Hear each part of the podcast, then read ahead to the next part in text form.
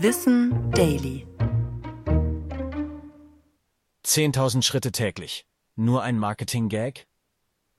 Unsere Smartphones oder auch Smartwatches zählen täglich unsere Schritte, immer mit dem Ziel, die Zehntausender-Marke zu knacken.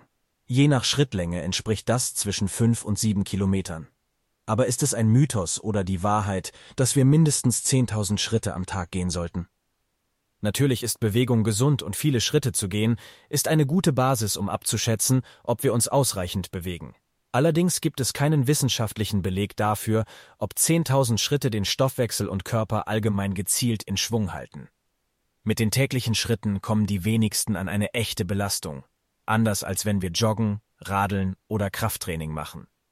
Dass die Zahl 10.000 so präsent ist, haben wir wohl einfach gutem Marketing zu verdanken. Denn in der Euphorie rund um die Olympischen Sommerspiele in Tokio 1964 brachte die Firma Yamasa einen Schrittzähler auf den Markt.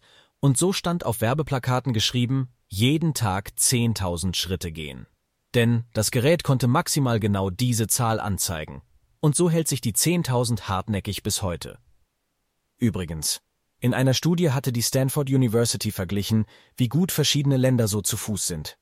Die Deutschen lagen mit durchschnittlich 5200 Schritten im soliden Mittelfeld. Spitzenreiter waren die BewohnerInnen Hongkongs mit 7000. Und in Europa führte Schweden mit rund 6000 Schritten die Liste an. Ich bin Tom und das war Wissen Daily. Produziert von Schönlein Media.